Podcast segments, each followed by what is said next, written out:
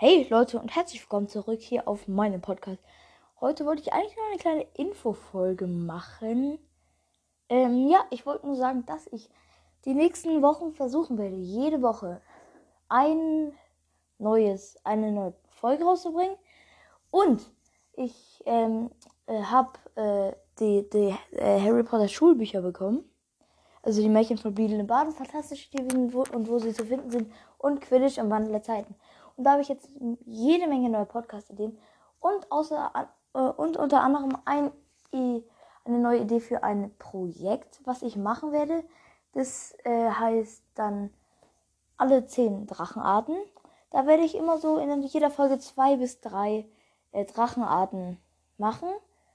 Und ja, äh, weil die ist relativ aufwendig, die ganzen Drachen zu suchen und aufzuschreiben, Drachenarten und so.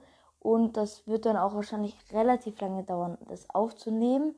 Deswegen könnt ihr euch da schon mal drauf freuen. Vielleicht kommen dann auch zwei Podcast-Folgen pro Woche. Eine normale, so wie immer.